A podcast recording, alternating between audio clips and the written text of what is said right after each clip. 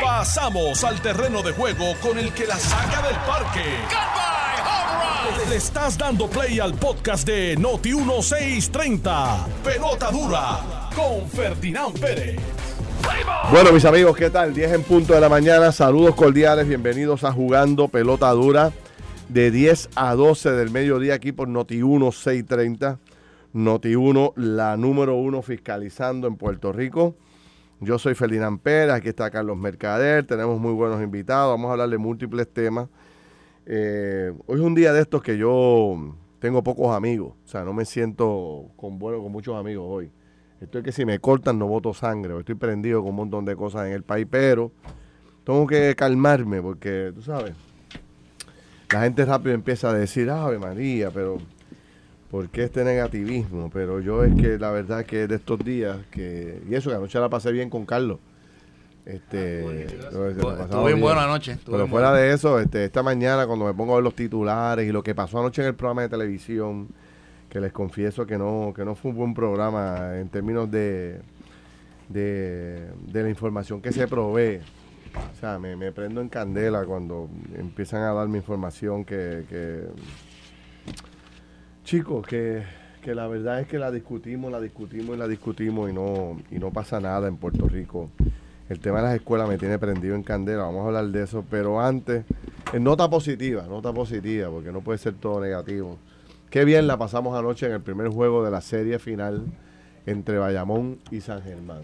Y era eh, interesantísimo porque habían 11.500 fanáticos de Bayamón y como 5 de San Germán, entre ellos Carlos Ave Mercado. María. No, oye, para, para, para. Para, para. Carlos. Chile, los, del oeste, esa- los del oeste ya cogimos el primer, Mira, el Chile. primer que yo lo protegí con mi manto, tú sabes, allí, eh, para que nadie lo viera y le que- eh, pues si no lo sacan, porque allí, Mira, allí llegan los de Chile. San Germán y, ¡y fuera! No, y fue vestido de naranjado. Y fue casi. No, pero espera, espérate, espérate, Paco, Paco, Paco. Déjame aclarar algo aquí porque yo voy a tirar medio Ferdinand. Ya que está, tíralo, ya que estamos en esta. tíralo. Luis- me dijo, chico, pero ¿cómo tú me vas a hacer tú a mí aquí, mano? Mira, oye lo que te voy Esto- es decir. pa' vaquero. Y esto es una historia verídica. Esto una historia verídica.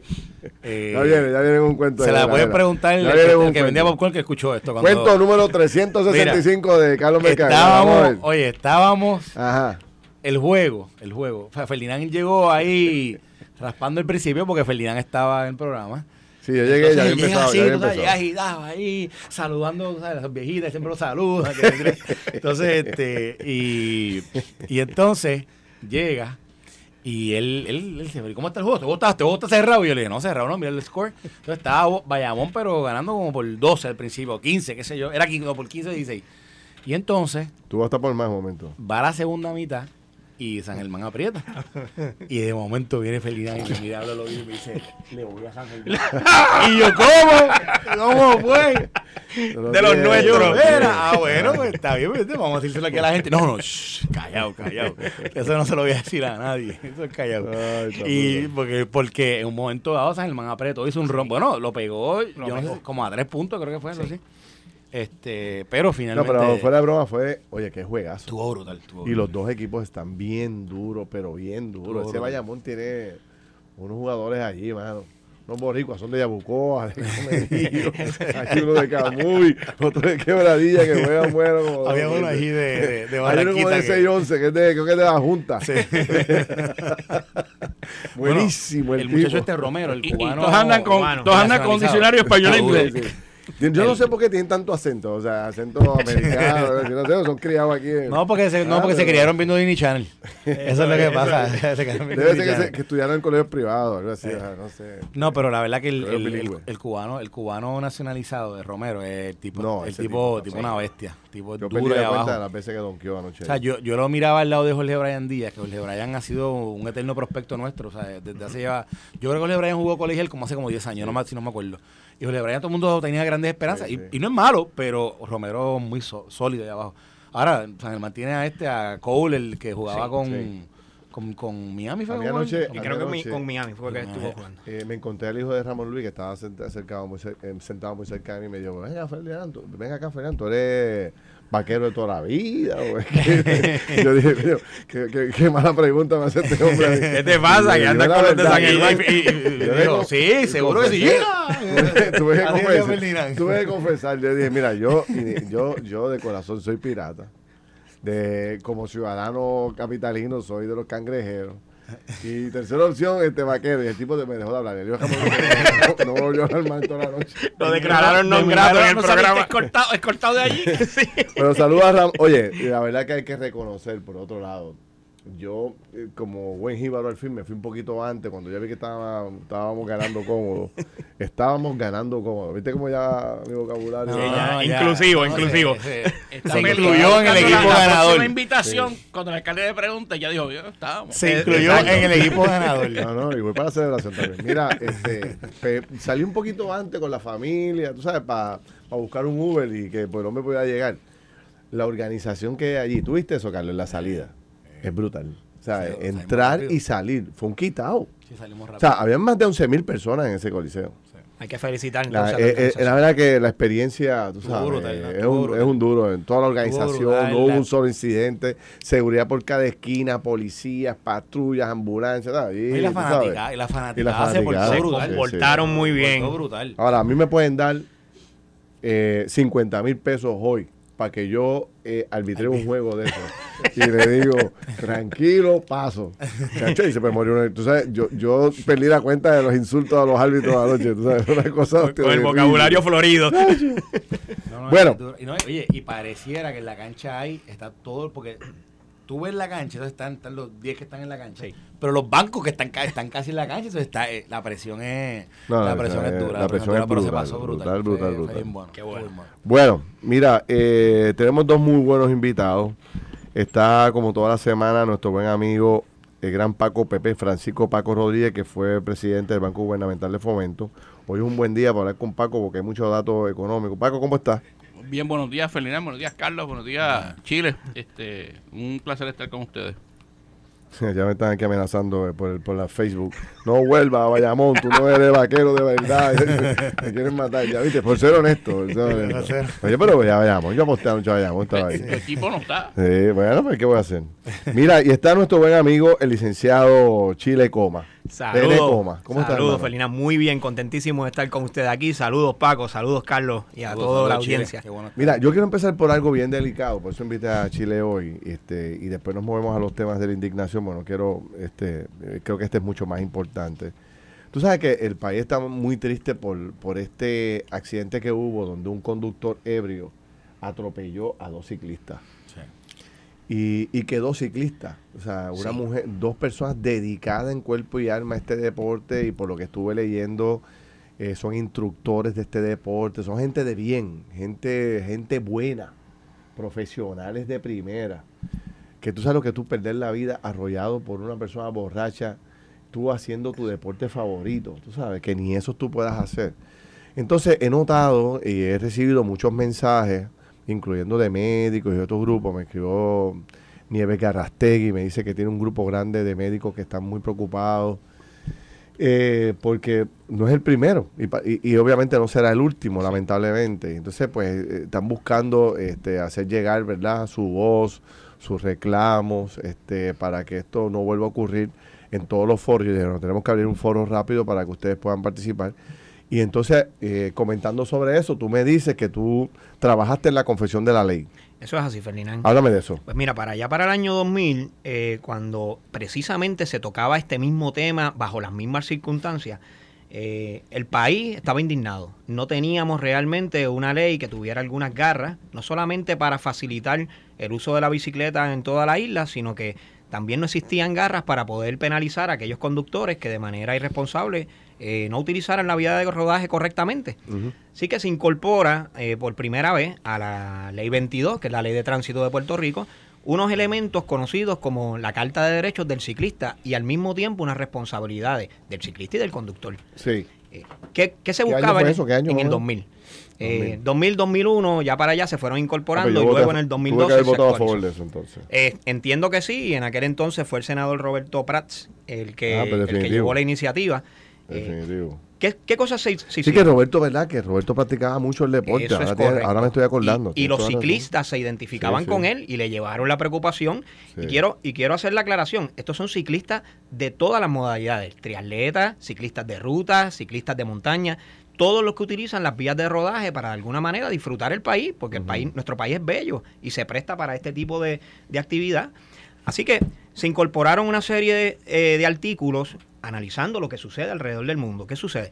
Eh, lugares como Ámsterdam tienen carriles dedicados exclusivamente a los ciclistas. La bicicleta es un medio de transporte, así que queríamos traer en ese entonces la bicicleta como un medio de transporte oficial a Puerto Rico. Se le autoriza por primera vez al ciclista en Puerto Rico a utilizar la vía de rodaje, que anteriormente la ley no le permitía. ¿Y qué vías de rodaje puede- puedes utilizar según tu código de derecho? Primero, cualquier vía pública, ya sea municipal o estatal.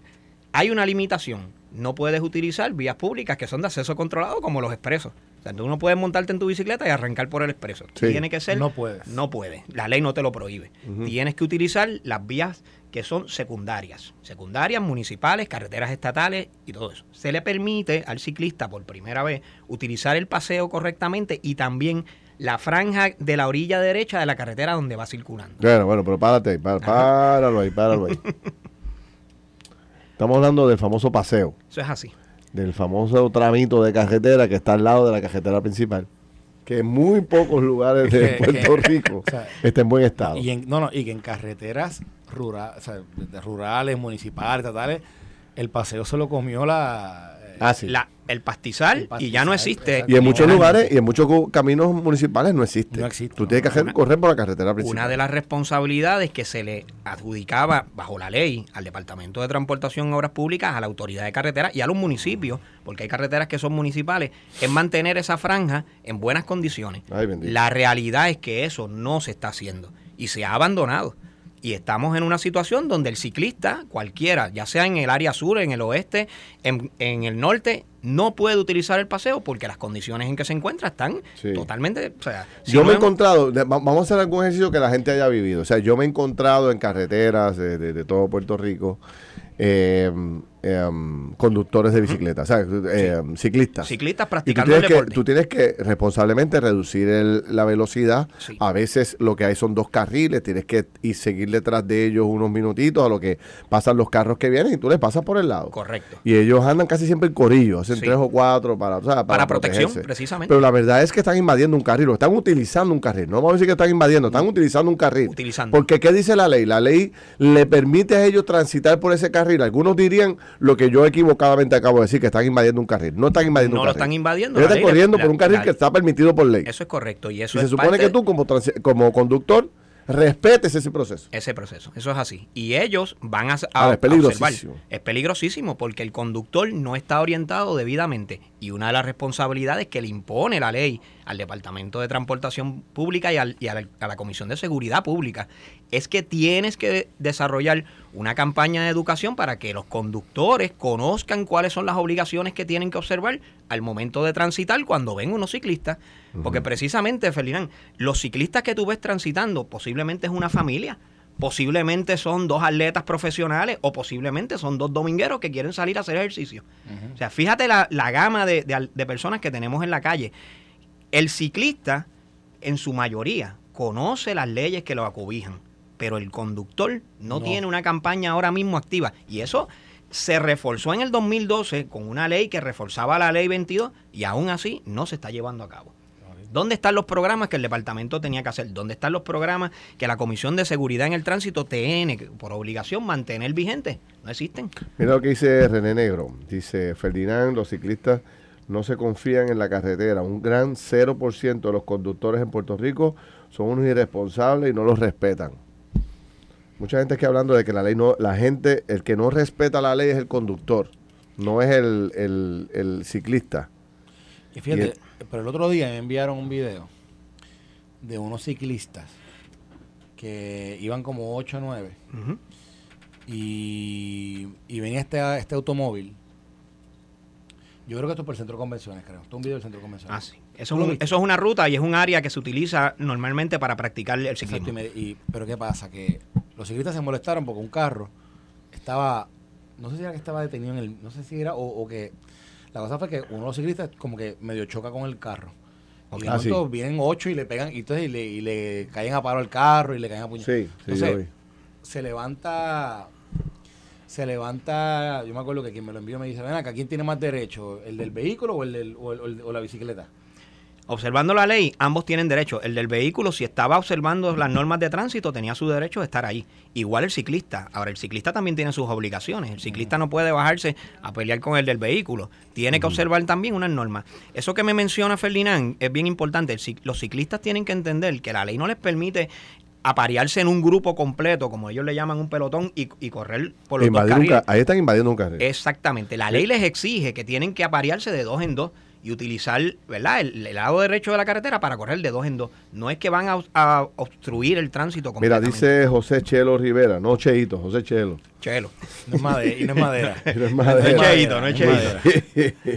Dice, el ciclista que desee utilizar la carretera como medio de transporte debe pagar una tablilla como un vehículo y así estamos todos en ley. Ciclista que no lo quiera hacer como deporte debe hacerlo fuera de la calle, dice él.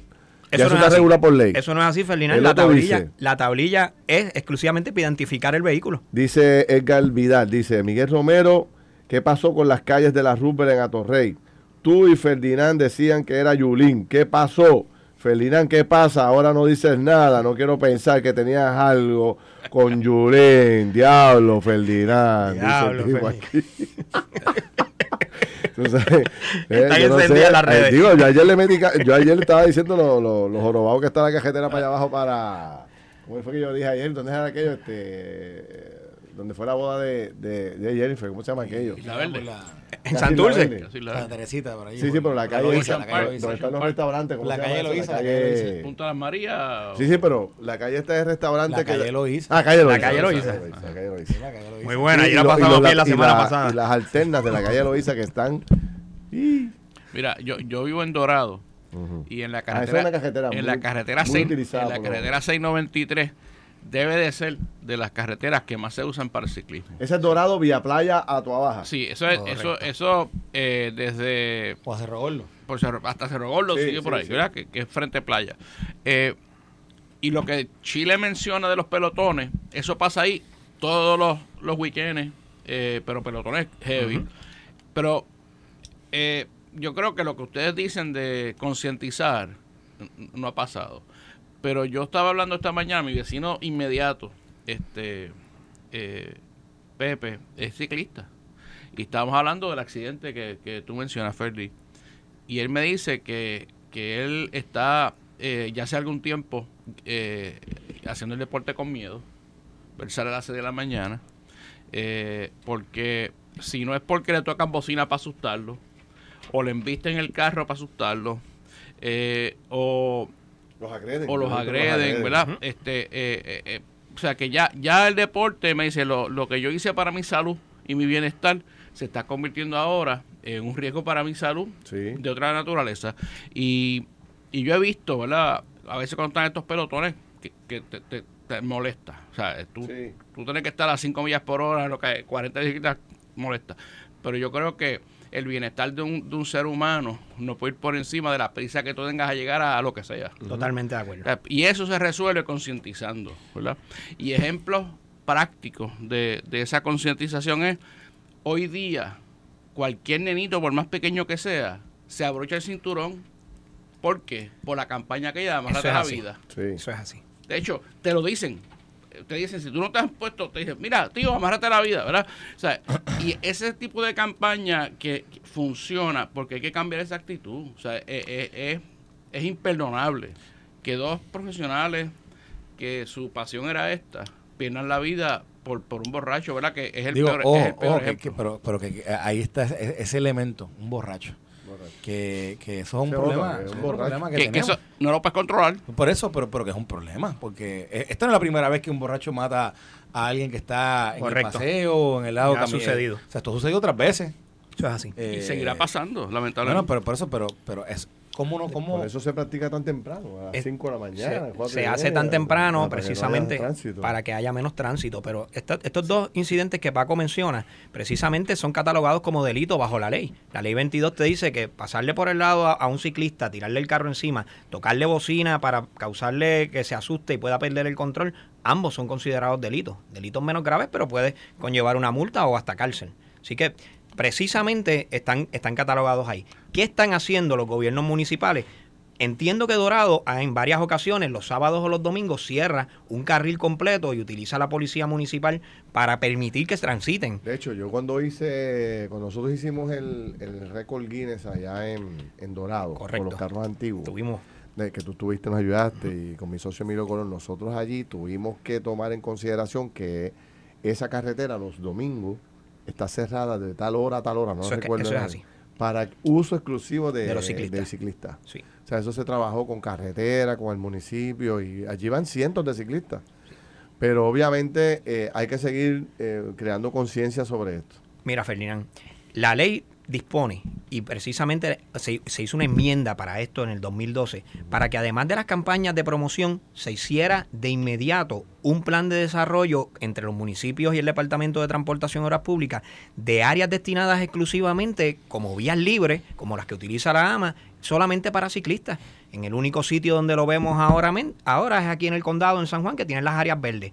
Pero hay otros pueblos que tienen ya los desarrollos, como Cabo Rojo, se- me, me consta que Cabo Rojo ya lo tiene, Mayagüez. El la pinta- la- Oye. la- lo, lo pintaste tú. Esos lo son- tú. los nuestros, del oeste. Pero mira, Así pero que- te voy a preguntar, ¿qué, qué más puede hacer un municipio? Sí. O sea, porque aquí me está escribiendo una amiga mía que es abogada, le mando saludos que está conectada, que ella es ciclista. Sí.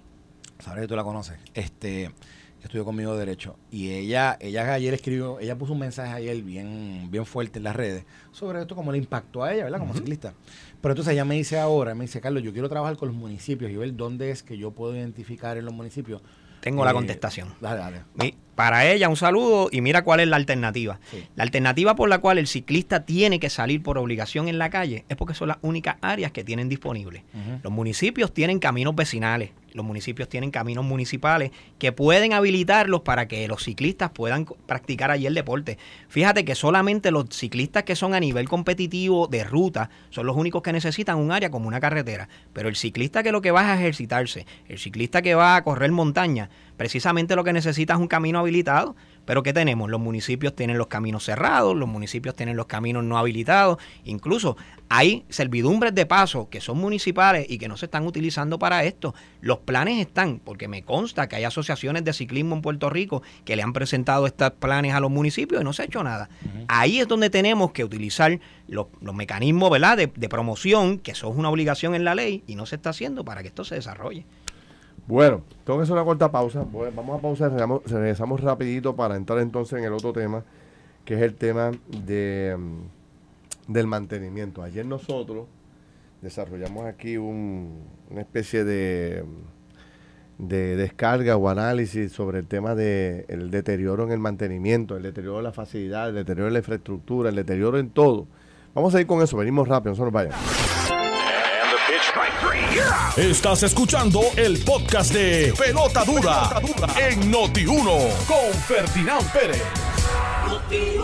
Regresamos, son las 10 y 32 de la mañana. Carlos Mercader, eh, casa llena hoy. Chile Coma, Carlos Mercader y Paco Rodríguez. Este servidor Felidán Pérez, analizando múltiples temas. Fíjense, hoy, eh, bueno, todos los días hay diferentes artículos que uno tiene que con mucho cuidado analizarlos porque, bueno, pues eh, está súper interesante todo lo que surge, pero a veces parece contradictorio una información con la otra. Eh, aquí hay una información hoy del periódico Nuevo Día, en picada a los empleos en el gobierno. La escribe Miguel eh, Huilama Cepeda. Y, y un poco plantea eh, esta historia que se ha reducido la nómina gubernamental. Dice que en el 2017 habían 146 mil empleados de la rama ejecutiva y hoy, 2022, o sea, cinco años más tarde, solamente quedan 114 mil. ¿Verdad? Eh, esto es a datos de, según el presupuesto aprobado por el país, ¿verdad? Para que tengan una idea, en el 2017 se pagaban 6.800 millones de dólares en nómina. Hoy se pagan 5.800 millones de dólares. Mil millones de dólares menos. Y yo cuando, cuando leí eso, dije, oye, pero, coño, ahí están los chavos. Ahí están los chavos que necesitamos para el mantenimiento de, de la infraestructura. Pero sigo leyendo y me encuentro con, otro, con otra parte de la historia que dice en constante ascenso. ¿Qué es lo que está en constante ascenso? Los contratos de servicio. Entonces dice que de 1.600 millones de dólares que teníamos en el, a final, por ahí, en, el, en el 2022, al principio, ya estamos y debemos estar en el 2023 en 2.172 millones, casi mil millones más en contrato. Vamos a hacer lo siguiente. En el, en el 2020, hace, 2000, hace dos años, dice la estadística que aquí se gastaban mil millones, 955 millones aproximadamente. Ponle mil millones de dólares en contrato. De mil millones subimos o vamos a subir al 2023 a 2.172 millones de dólares. El doble. ¿Verdad? Y yo digo, bueno, pues lo que reducimos acá, lo aumentamos allá. Pero no es menos cierto de que hay un montón de fondos federales. Si yo le pregunto a un funcionario gubernamental con capacidades administrativas, él me le diría el párrafo 3 de la página 5 del libro Contestaciones Automáticas del Gobierno de Turno, que diría, ese libro, sí, ese libro. ¿Tú no has leído ese libro? te, lo entregan, te lo entregan con la firma. Sí, totalmente. Cuando, cuando, cuando entra el gobernador, te, dice: eh, Gracias por servir, aquí está el libro. Tiene dos páginas. Dos páginas. y entonces, el, el, funcionario público diría: Tienes razón, Felián, es un híbrido. Estamos combinando fondos federales con fondos estatales. Y, y ahí me enjeda y ¡juá! Y me fui. Y no sé realmente cuánto realmente estamos gastando. Pero si fuera cierto la primera parte, que no lo dudo, que estamos gastando mil millones menos y que tenemos menos empleados, y que la otra parte, el incremento en contratos, es a base de todos estos fondos federales para qué sé yo, tantos y tantos dinero que ha llegado, pues tendríamos mil millones achocados todos los años. ¿Qué hacemos con esos mil millones de dólares en Puerto Rico? Y ahí voy a la pregunta, ¿verdad? De los 64 mil chavitos, que fue la que empezamos ayer. Y permítanme un minuto más. Ayer yo empiezo esta conversación para hablar sobre el tema del mantenimiento de las escuelas. Y entonces cojo como base lo que discutimos allí, de que el secretario de Educación dijo que, quedan, que tenía Puerto Rico al día de hoy 200 escuelas hechas a canto, ¿verdad? Pero que tiene 11 mil estudiantes menos, pero que va para encima que el comienzo de clase, que si tira, que si jala, todo el discurso de siempre. Anoche yo reúno a las organizaciones sindicales otra vez y mandamos a Yailin Rivera, nuestra compañera de trabajo, para la calle a entrevistar a diferentes maestros y escuelas. Y nos encontramos con la misma historia de siempre. Ella me, una, una escuela, te voy a usar exactamente dónde está la escuela para no cometer errores, que pregunté esta mañana dónde quedaba. Es una escuela que se llama la Escuela Superior Juan Ponce de León en la Avenida Barbosa. Eso está caminando a media hora en carro a cinco minutos de aquí. Eso está en el mismo corazón de San Juan. ¿Ah? Y enseñan la escuela y aquello parecía la, la selva amazónica, tú sabes, o sea, pero no era una cosa que la grama estuviera a tres, a tres pies. Es que hay árboles gigantes cubriendo todas las escuelas por dentro y por fuera y nada funciona. La fotocopiadora está en el pasillo cogiendo agua, sol y sereno. Y en los salones son establos de caballo. casi, casi. Entonces yo digo, bueno, mano, pero ven acá. O sea, no funcionan las carreteras, no funcionan las escuelas. O sea, nosotros tenemos un problema, pero mayor, soberano. El principal problema de Puerto Rico hoy, entre otras cosas, es el tema de que no le damos mantenimiento a nada. Y entonces, ya no es el problema de chavos. O sea, chavos hay, míralos ahí. El propio gobierno te confirma que gasta mil millones de dólares menos. ¿Y dónde rayos está ese dinero? ¿Dónde se mete ese dinero? Mira, eh, tú hablaste ahorita del manual que le dan a los gobiernos cuando entran.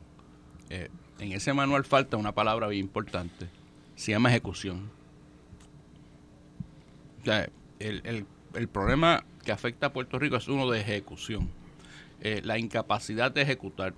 Yo me paso escuchando cada vez que voy a estos eventos eh, que les toca a uno hablar, eh, uno escucha la gran satisfacción y el entusiasmo de los fondos federales y toda esa cosa, pero nadie puede estar satisfecho si uno no ve grúas por todos lados, si uno no ve carreteras arregladas, si uno no ve progreso.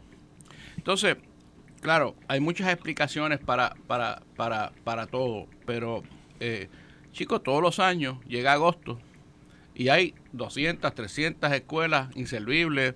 Eh, tú decías ayer que hay, había escuelas que hace 40 años no las pintan, yo no sé cómo eso es posible. Este, Y de nuevo, si eso es algo que tú sabes que te va a morder todos los años, chicos, desde enero tú empiezas a bregar con ese problema y empiezas a atenderlo, particularmente porque tuviste la pandemia e, extendidamente gente eh, virtual y pudiste haber hecho un plan espectacular para arreglar las cosas, ¿no? Así que, o sea, e, ejecución es la palabra clave en esto. Bueno, yo tengo varios, varios comentarios sobre, sobre la gráfica que, que presenta el periódico hoy. Porque en la gráfica habla de contratos de servicios en hasta bueno, dice contrato de servicio, lo dice en la, en la parte de arriba con un asterisco según datos de OGP, pero dice, hay dos asteriscos donde dice según el presupuesto aprobado y habla de proyección. Y yo no sé realmente si esos son, eh, que eso fue lo que se presupuestó entre las agencias y que se va se pretende contratar, pero que no está contratado. No entiendo bien lo que significa los dos billones eso. Ahora, tú vas a decir lo siguiente, y, y, y para añadir a tu contestación esta del librito básico. La realidad del caso es que si aquí están incluidos los gastos de, la reestructuración, pues obviamente ya aquí hemos hablado 20 veces que esa gente, que la Junta de Supervisión Fiscal le ha costado a Puerto Rico sí. Un billón y pico. Un billón y, un billón y pico. Eso es así. La, junta así que si eso está ahí, pues ya tú sabes que hay un billón y pico que no estaba antes en el panorama, que está ahí. Y que no vuelve para atrás. Y, que no vuelve para atrás. Ese, se fue y no, ese se fue y no vuelve. y, que seguimos gastándolo, porque ojo, Mackenzie sigue allí, Proscower sigue allí, o sea, todas las compañías que están contratadas ahí siguen allí. Así que eso por, por eso, por ese lado. Si aquí también están los gastos que se están haciendo eh, qué sé yo, en la parte de, los fondos federales, de los project management, de los construction management, de los grand managers, de o sea, todas esas cosas. Sí, todos los pues, fondos no, pues, no, recurrentes. No recurrentes, pues, pues Ahora, vamos ahora al tema de...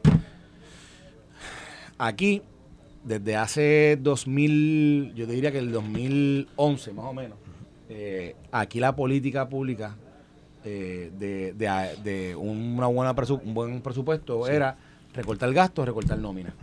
Y aquí, Luis Fortuño, Alejandro García Padilla, Ricardo Rosselló, Wanda Vázquez, no sé, pero hasta por lo menos hasta, hasta Ricardo Rosselló, el plan de, de lo que llamaban el, ¿cómo se dice, Paco, cómo se dice attrition en español? Eh, Attrition. Attrition. Attrition. Pues. me, me acordaré lo buscamos. Está bien. Pero todo el mundo implementó un plan que era de recorte y era de, de, de retiros y de retiros más rápidos, de beneficios, de coge seis meses de, salario y vete. O sea, es, todo eso se implementó. Y yo creo que todo era buscando supuestamente ese recorte en el gasto público en a través de la nómina gubernamental, porque todo el mundo decía que la nómina era bien alta. Y a eso se le añadió que mucha gente decidió dejar el, gobierno, se fueron.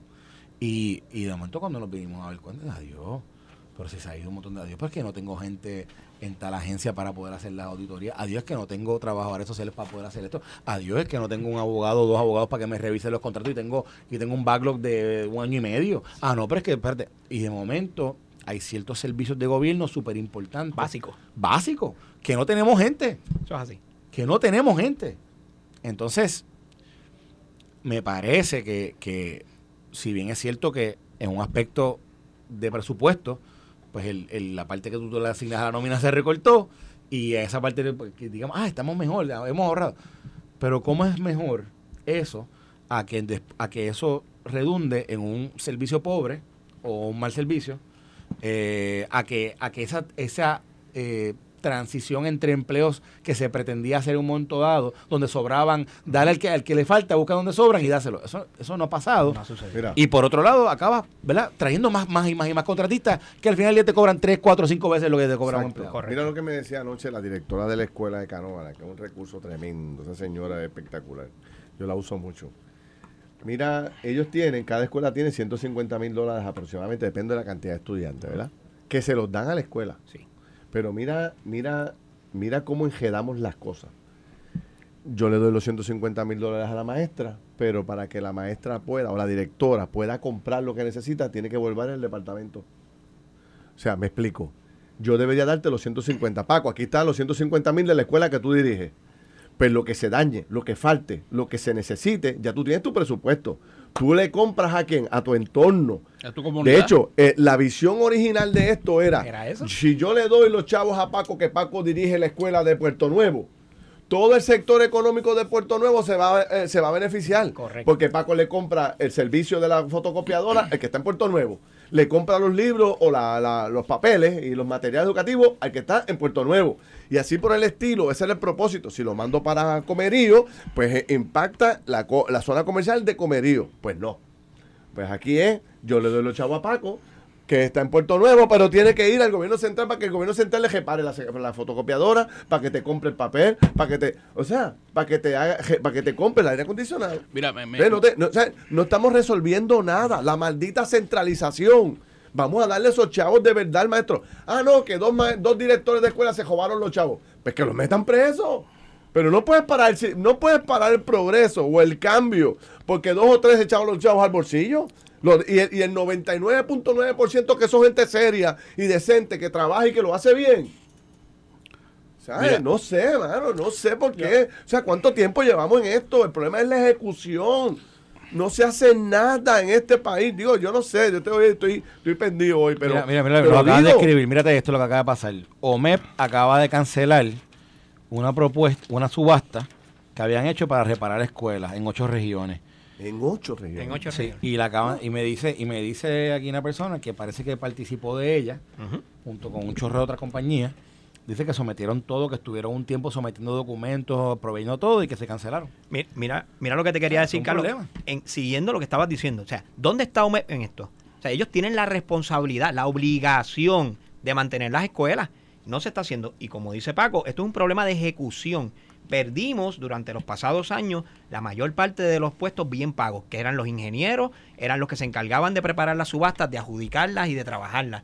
¿Y qué tenemos ahora? Como dice Ferdinand, un problema administrativo porque no hay quien haga el trabajo, Ferdinand, no lo hay. Pero espérate, pero espérate, porque mira esto. ¿Cuántas escuelas tenía Puerto Rico? Tenía un Mil, bueno, cuando, Mil para que sepa una cosa, en la evaluación de FEMA, de hay dinero para reparar o reconstruir o rehacer, eh, creo que son 1180 escuelas, algo 1130 por ahí. Y- pero tenemos como 1500. Está- sí, por allá había arriba, más, había más, arriba, había más, había, arriba. había más. 1500, 1700 escuelas. Pero- se fueron la mitad de las escuelas. Se supone que Sí. entonces tú tengas la capacidad. Coño, tienes menos, menos infraestructura. Tienes más chavo. Fíjate esto. Yo siempre lo digo, cuando yo era, cuando yo llegué en el 2000 a la legislatura, Sí. el presupuesto del Departamento de Educación en 3.700 millones. Tenía 700 mil estudiantes y 1.000 esc- y 1.500 escuelas. Hoy tiene la mitad de la escuela, menos de la mitad de los estudiantes, menos de la mitad de los maestros y tiene 4 mil millones. Y los chavos no dan. Y, lo- y tiene, y tiene más dinero que nunca. Los chavos no dan. Porque seguimos haciendo lo mismo. Y yo te digo, yo al secretario de Educación, a quien endosé, apoyé, Carlos y yo, ¿verdad, Carlos? Le dimos duro. O sea, había un montón de gente en contra y yo digo, este tipo tiene, me parece que Sí. es bueno, tiene, tiene la iniciativa. Ajá. Pero se lo está tragando la burocracia y se lo está tragando el continuismo de las mismas decisiones de siempre. De hecho, hace meses que no lo entrevisto, se desconectó, no, ¿sabes? Muy difícil ahora, se está poniendo con las mismas malas mañas de los otros. Y se lo digo con todo el respeto, porque yo tengo la fuerza moral para decir lo que estoy diciendo porque lo endosé públicamente. Yo dije, este tipo es bueno, vamos a apoyarlo. Este es que necesita Puerto Rico, pero mira lo que está pasando. O sea, yo no veo ningún cambio. Mira lo que me escribe aquí. Carlos sabe más de esto que yo, quizás tú también, Paco. Mira, me escribe una persona, un desarrollador que conoce del juego. Me dice, falta de ejecución. Fíjate, ¿por tú vas? Me dice, con dinero gratis de FEMA, no han firmado ni un proyecto de vivienda de CDBG-DR en cinco años del huracán. Se va a perder el dinero por falta de uso. Le pagan a Home, consultor, 125 millones, qué sé yo, qué más, y por ahí un montón de cosas más. Yo no sé si es cierto o no, pero, o sea, esto es una persona que conoce el juego, En el tema, domina el tema. en el tema, aquí hay un, aquí hay un tema de burocracia que, que no hay duda que, Ferdinand, tú y yo lo hemos hablado ya 20 veces de que, de que la burocracia se, se, se come El propio sistema. El propio sistema. y que la burocracia impuesta federal, que ha sido una burocracia que, que curioso, pero es como si el nuestro talento, el talento nuestro, haya absorbido lo que es ese proceso en vez de, y en vez de ser un, un ente de movilización y agilizar el proceso. La verdad, pues, bueno, pues se recuesta de ese proceso complicado, porque es complicado. Claro. Lo que han impuesto es complicado. Y entonces pasa una falta de ejecución terrible. Entonces la gente dice servirle los chavos. Mira, la verdad del caso es que yo creo que se vienen tiempos más duros. ¿Por qué? Y esto lo he hablado con colegas, con, con ex colegas míos, que les he dicho, miren, cuando aquí la política en Estados Unidos cambie, porque va a cambiar, y ahorita podemos hacer un, análisis de lo de Trump. Interesante lo que está sucediendo. Pero, pero la política va a cambiar. ¿Y por qué lo traigo con, el, con todo este tema de los chavos? Porque el tema de la economía es un tema central en toda esta campaña política a nivel de todos los Estados Unidos. Y cuando cambien los comités en el, en el, en el Congreso, que comiencen, pues, posiblemente la Cámara se, se convierta en republicana y posiblemente el Senado, ¿verdad? Eso está más o menos, está ahí, de, eh, conteste, está, hay mucha competencia entre si demócratas y republicanos. No sabe todavía qué va a pasar, pero si pasa, si pasa a la mano republicana, el oversight, la supervisión, la, los las comités haciendo vistas oculares y presenciales allí en, en el Congreso sobre el uso de los fondos federales va a ser issue número uno, número dos. Sí. Van a estar viendo que es cómo se usó ALPA, cómo usó CARES y van a ver cómo se está usando los fondos de reconstrucción para tratar de ver, y yo no creo que haya un clawback, lo dije ayer, lo digo, repito ahora, no va a haber un clawback, está complicado, esto está totalmente, estas son asignaciones hechas, pero lo van a poner en duda, lo van a cuestionar, lo van a traer a la palestra, y nosotros, pues verdad, es poco lo que tenemos para poder decir, sí están corriendo los chavos, y yo no, y lo que, lo que el desarrollador te dice, yo no sé exactamente qué programa él habla. Son 16 programas bajo CDBGDR. Puede ser que pues, el de las casas, el DR3, yo sé que se estaba moviendo, pero no sé los demás. Pero no hay duda de que hay incomodidad en, en general. En general. decían de que no sale un permiso en educación. cuando, cuando todo el mundo te está hablando eh, de que no hay grúa, de que no saben los proyectos, de que no ven progreso, de que no ven obra, de que qué está pasando con los chavos, claramente hay un problema de ejecución. porque ejecución no es otra cosa que la disciplina de hacer que las cosas ocurran. ¿Verdad? Y eso es sencillo. Es, hacer que las cosas ocurran. pero volviendo al tema, eh, esto es planificación estratégica sencilla.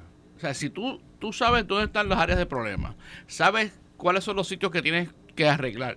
Oye, hay un programa continuo. Lo que pasa es que viendo los presupuestos de los últimos años, tú no ves para, para CAPEX, tú no ves para mantenimiento. No. Eh, en muchos no ves para pagar luz ni, agua. O sea que... Ni en lo básico, mira, María Paniagua Melino dice, mi amiga maestra ha comprado hasta la tinta de la copiadora y es madre soltera. No creo que esto funcione. O sea, seguimos con lo mismo. Los maestros tienen que, de su chavito, ir a comprar lo que se necesita. Y eso no está mal, pero eso no debe ser la norma. No debe ser la norma. La norma debe ser que tú tengas tú, ¿sabes? Que te lo den materiales para que tú, ese salón esté que brilla, tú sabes. Estamos hablando de, que uno de los principales problemas en Puerto Rico es la decepción escolar. Y tú no vas a detener la decepción escolar con salones horribles, deteriorados.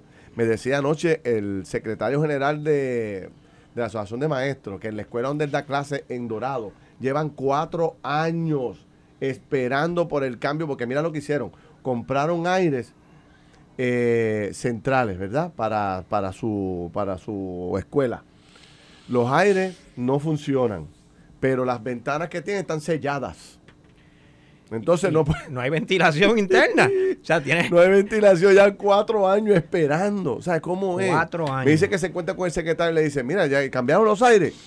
No, secretario, no lo han cambiado. Volvemos a lo mismo, ejecución. Y sin embargo, la legislatura, la legislatura legisla por el tema ese de comprar y que los, los purificadores aquellos, que, no es el tiempo, no es el Yo no sé ni por qué se legisló.